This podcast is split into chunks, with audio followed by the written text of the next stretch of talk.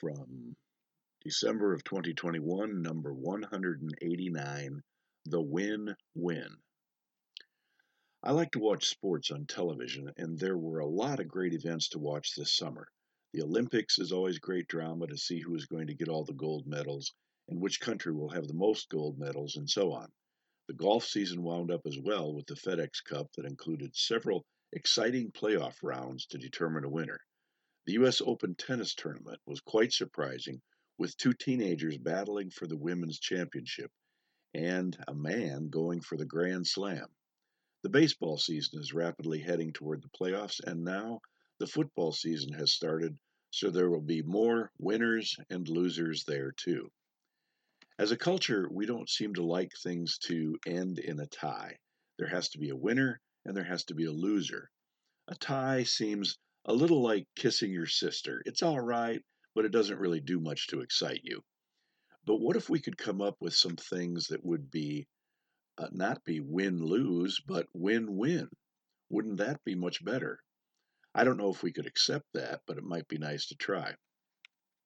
I was thinking about one win win situation, and that is being a Christian.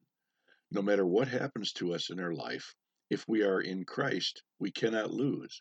If we are alive and have faith in Christ, we will always have the strength to get through whatever the forces of evil can throw at us.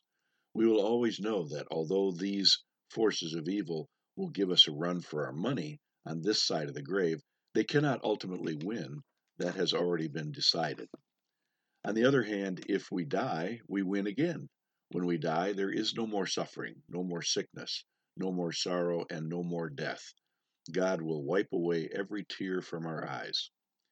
People have accused me of being morbid because I have talked often about the joy of dying and getting on to something better. The quote, early checkout plan, unquote, as I call it, seems a very de- reasonable desire as part of the win win benefit of being a Christian. I don't believe that I'm going any place worse than here, so why not get there? As my father put it when he was confined to the nursing home, quote, I don't know what the Lord is piddling around with. I can't eat, I can't walk, and my friends are all dead. What's the point? I would like to get on to something better. Unquote.